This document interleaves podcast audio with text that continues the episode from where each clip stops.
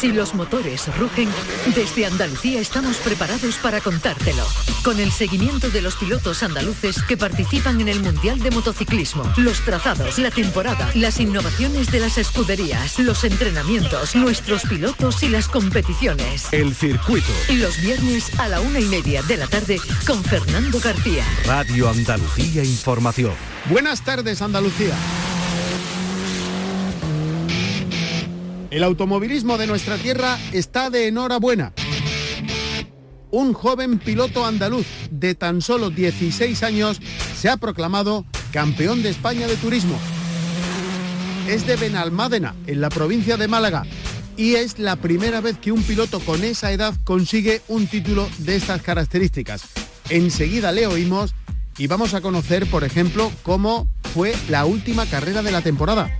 Se disputó en el circuito de Montmeló, tuvo rotura en la carrera del sábado, buscaron un motor, lo llevaron de madrugada para poder correr el domingo, lo consiguió y además terminó la carrera siendo campeón de España de turismo. Hablando de automovilismo, tenemos este fin de semana el Gran Premio de Abu Dhabi de Fórmula 1. Termina la temporada. Tenemos campeón, pero tenemos también otras peleas, otras luchas internas por otras posiciones en la clasificación que hacen de este Gran Premio una carrera muy interesante. Mañana a las 3 de la tarde, las sesiones de clasificación, el domingo desde las 2, la carrera.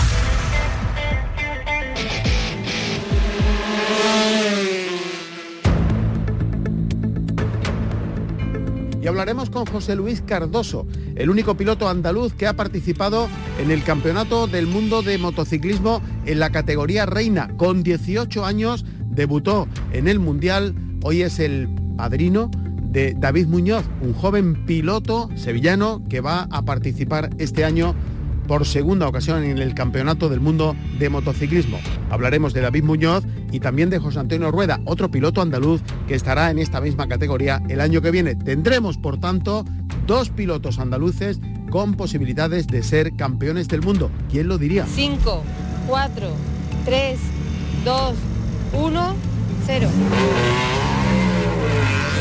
Aquí en nuestra tierra tenemos también competición este fin de semana, Campeonato de Andalucía de Rallycrono en Gádor, en Almería. Mañana a las 8 y cuarto de la tarde la ceremonia de salida en la plaza del ayuntamiento. El domingo desde las 9 de la mañana el corte de la carretera y a partir de las 10 el comienzo de las cuatro mangas. Tenemos también en nuestra tierra Campeonato de Andalucía de Motocross en Almonte, en el circuito de este municipio de Huelva, el domingo por la mañana y también Campeonato de Andalucía de Trial en Peñarroya, Pueblo Nuevo, el domingo a partir de las 8 de la mañana en la explanada del Polideportivo Municipal. El circuito con Fernando García. Arrancamos, en la realización están Álvaro Gutiérrez y Pepe Rosales.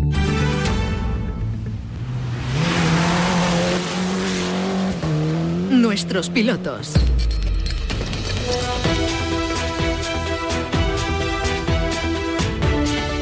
Tenemos un nombre propio en la actualidad del automovilismo en nuestra tierra, el de Marco Aguilera, el jovencísimo piloto de Benalmádena, en Málaga, que en su primera temporada completa en el Campeonato de España de Turismo se ha proclamado campeón. Ha conseguido escribir su nombre en el palmarés de este campeonato y convertirse con 16 años en el piloto más joven que logra ser campeón de España de Turismo. Como pueden imaginar, no ha sido un camino fácil.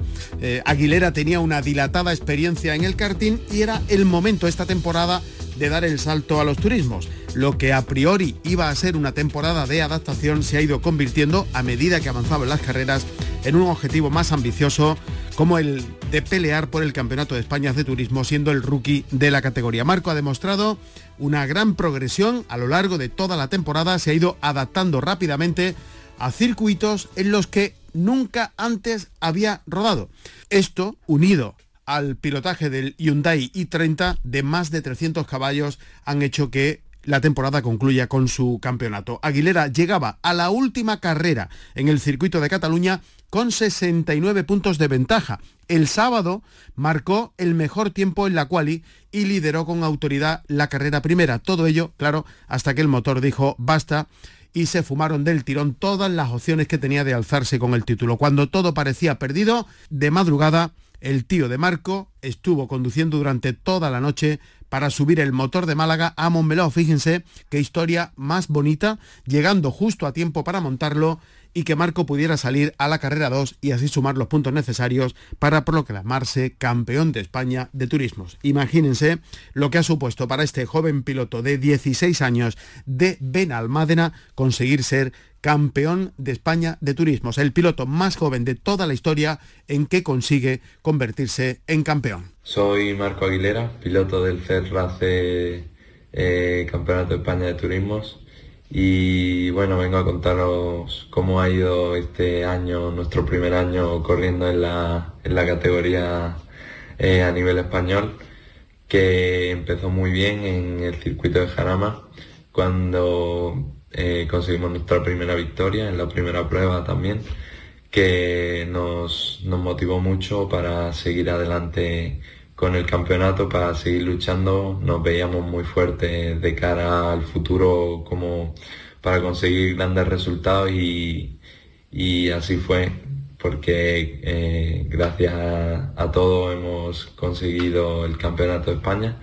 Lo hemos ganado gracias también al equipo VSR Motorsport que, que me ha ayudado mucho, sobre todo Iván, Iván Velasco que siempre ha estado ahí desde, desde los inicios eh, ahí echándome, echándome el guante y enseñándome todo lo que sabe y de la mejor manera que sabe.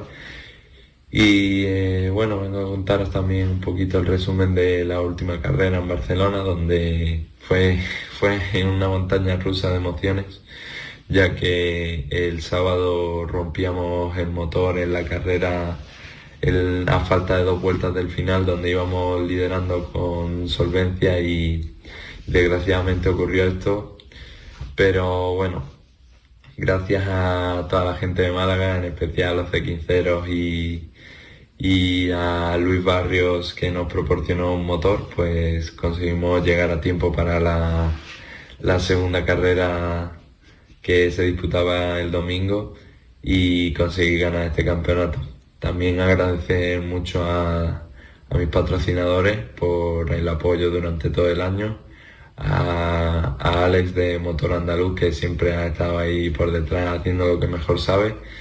También al puerto de Benalmádena, a Chapa y Pintura Costa Sur y sobre todo agradecer a mi mecánico Oscar, en esta última carrera también a mi mecánico el Chiqui y a Iván Velasco como ya he nombrado antes y sobre todo a mi familia, a mi padre que siempre ha sido eh, el, máximo apoyo que he tenido y también a mi madre y a mis familiares es para estar más que contento, fíjense, se rompe el motor en la carrera del sábado, buscan un motor en Málaga, el tío de Marcos eh, eh, está toda la noche conduciendo para llegar a Montmeló por la mañana justo a tiempo para participar en la segunda carrera y este aquí que eso es lo que finalmente termina con la subida al podio, título de campeón de España de turismos para el piloto más joven de toda la historia en conseguirlo, Marco Aguilera de 16 años de Benalmádena. Enhorabuena. El motor de Andalucía.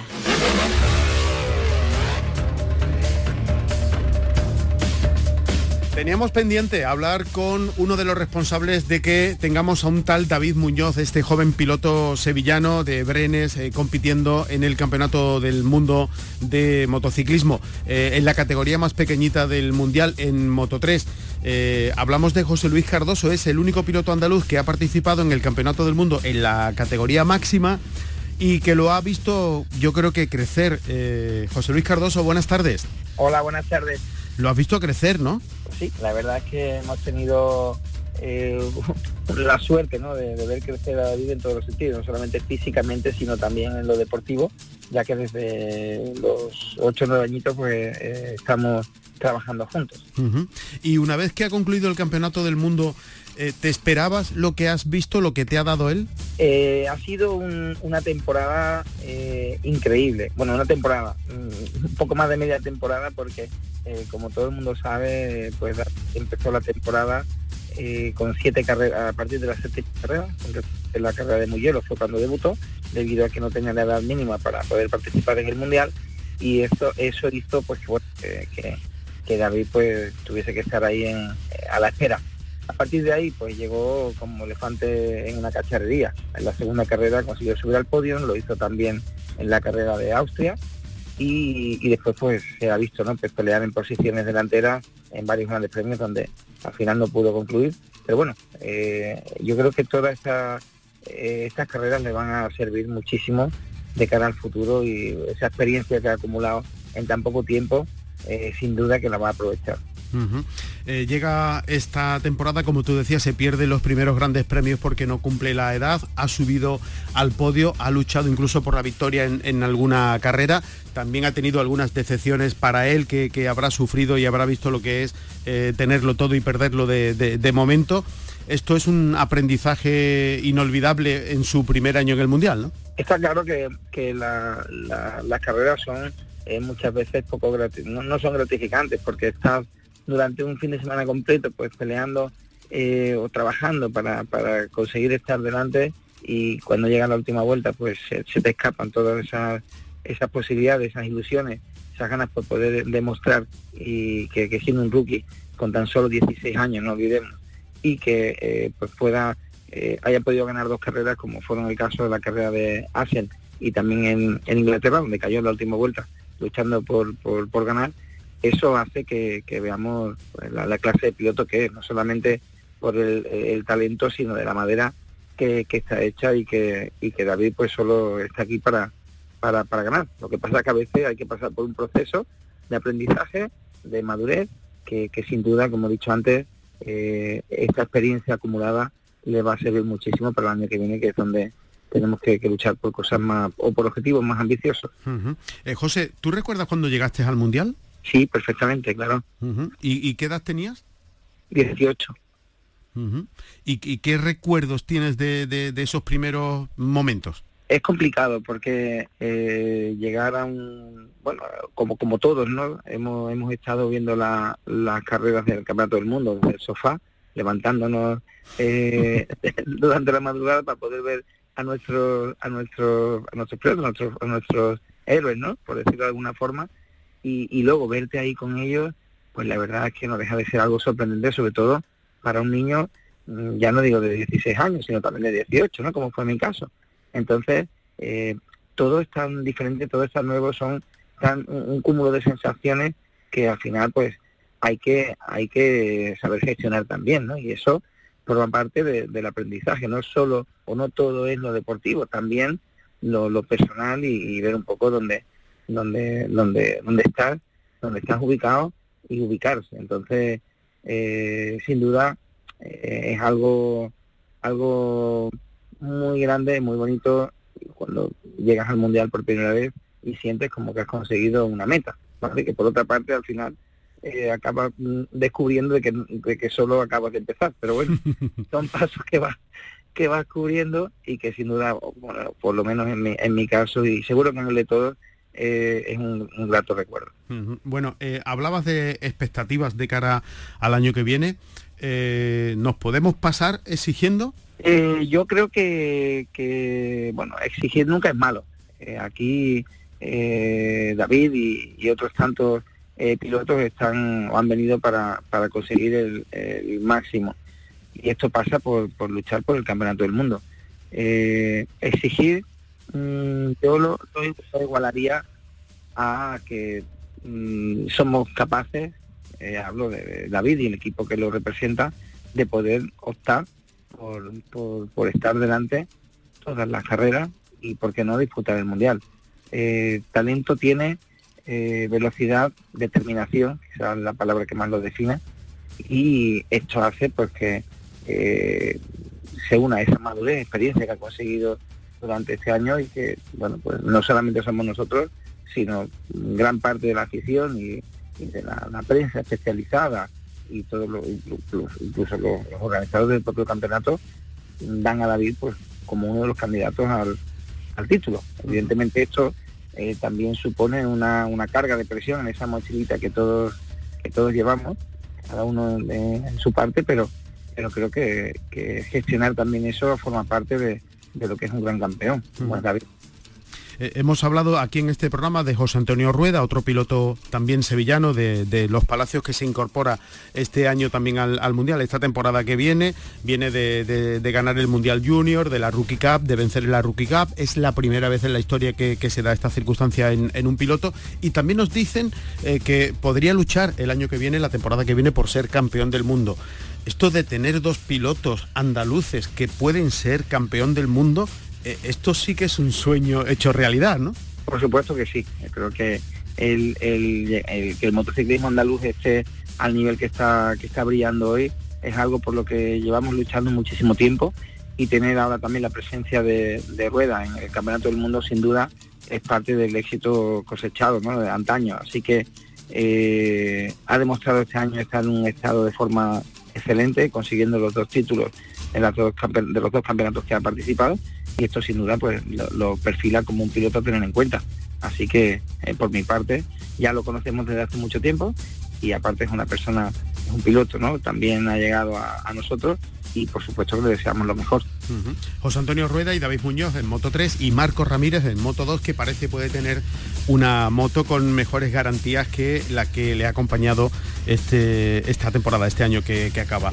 Eh, José Luis Cardoso, nos alegramos muchísimo de que vayan las cosas bien al motociclismo andaluz y que tú seas, eh, digamos, parte responsable ¿no? de, este éxito eh, que se prevé de cara al futuro para el mundo de las dos ruedas de Andalucía que tanta gente ha luchado y ha puesto su granito de arena para que esto pueda, pueda ser así. Muchísimas gracias por, por atendernos y ya sabes que te deseamos lo mejor. Muchas gracias a vosotros siempre.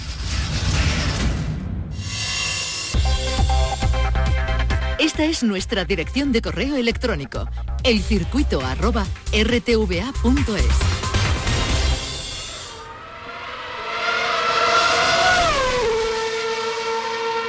Fórmula 1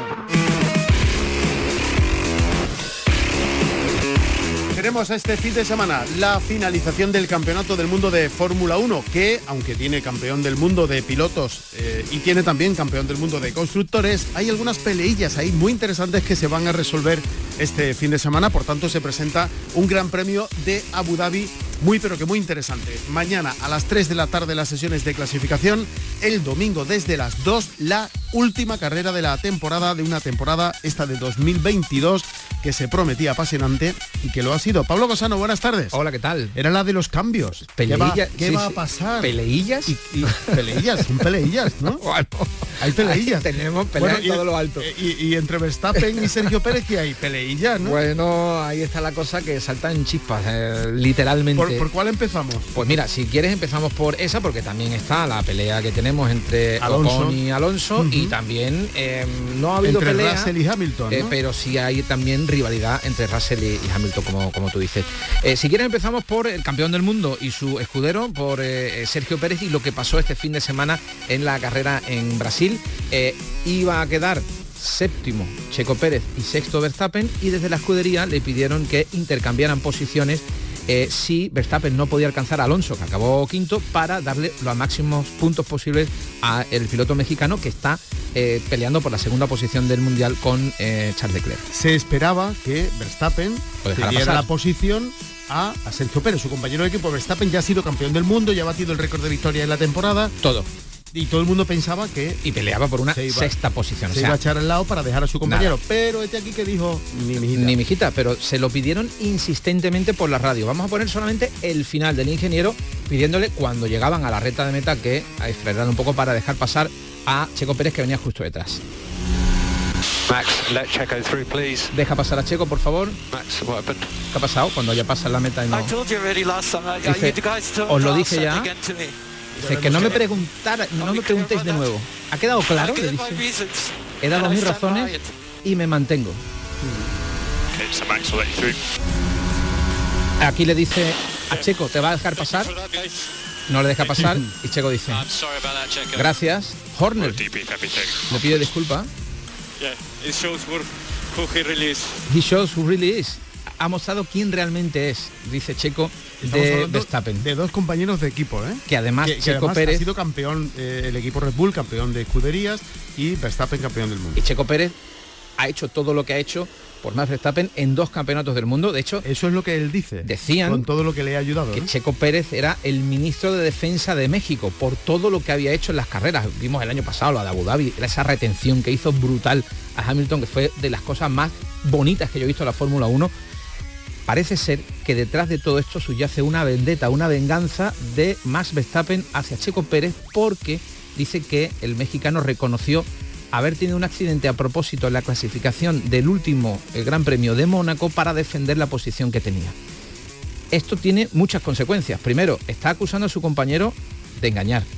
Segundo, la FIA podría y debería, según mi opinión, entrar de oficio e investigar esto. Yo he visto las telemetrías de las vueltas de Checo Pérez de clasificación y la vuelta en la que tiene el accidente y realmente en esa curva justo antes del túnel hace una maniobra que no había hecho en todas las, vueltas, precedentes. Aprieta el acelerador a tope para que se le vaya el coche de culo y se choca contra las barreras.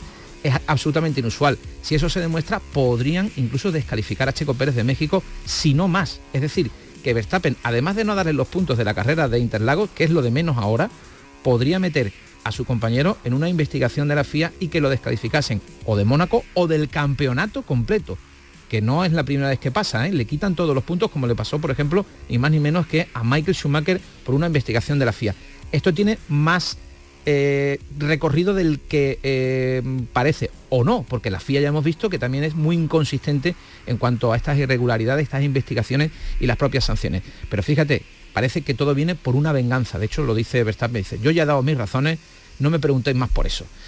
Y luego está, eh, veremos a ver qué ocurre con esto, pero luego está también la pelea que hubo este fin de semana entre Fernando Alonso y Esteban Ocon, su compañero de equipo. Vimos en la carrera al sprint que eh, Esteban Ocon cerraba la curva número 4 a Fernando Alonso hasta echarlo de la pista, tuvieron un toque, Ocon acabó con el coche dañado, Fernando Alonso también, acabaron de 17 y 18 creo, luego incluso sancionaron a Alonso por tocarse de nuevo en la recta, pero luego vino la carrera con una remontada espectacular del piloto asturiano y que en la resalida que tuvimos en mitad de la carrera de Interlagos vivimos otra situación. Todo el mundo decía, a ver qué va a pasar, porque la relanzada es cuando eh, Esteban Ocon se ha mostrado más agresivo con Fernando Alonso que con cualquier otro piloto de la parrilla. Y vivimos una situación que la escuchamos por radio de intentar imponer la autoridad. Escuchamos al ingeniero hablándole a Esteban Ocon pidiéndole que no luche con Fernando.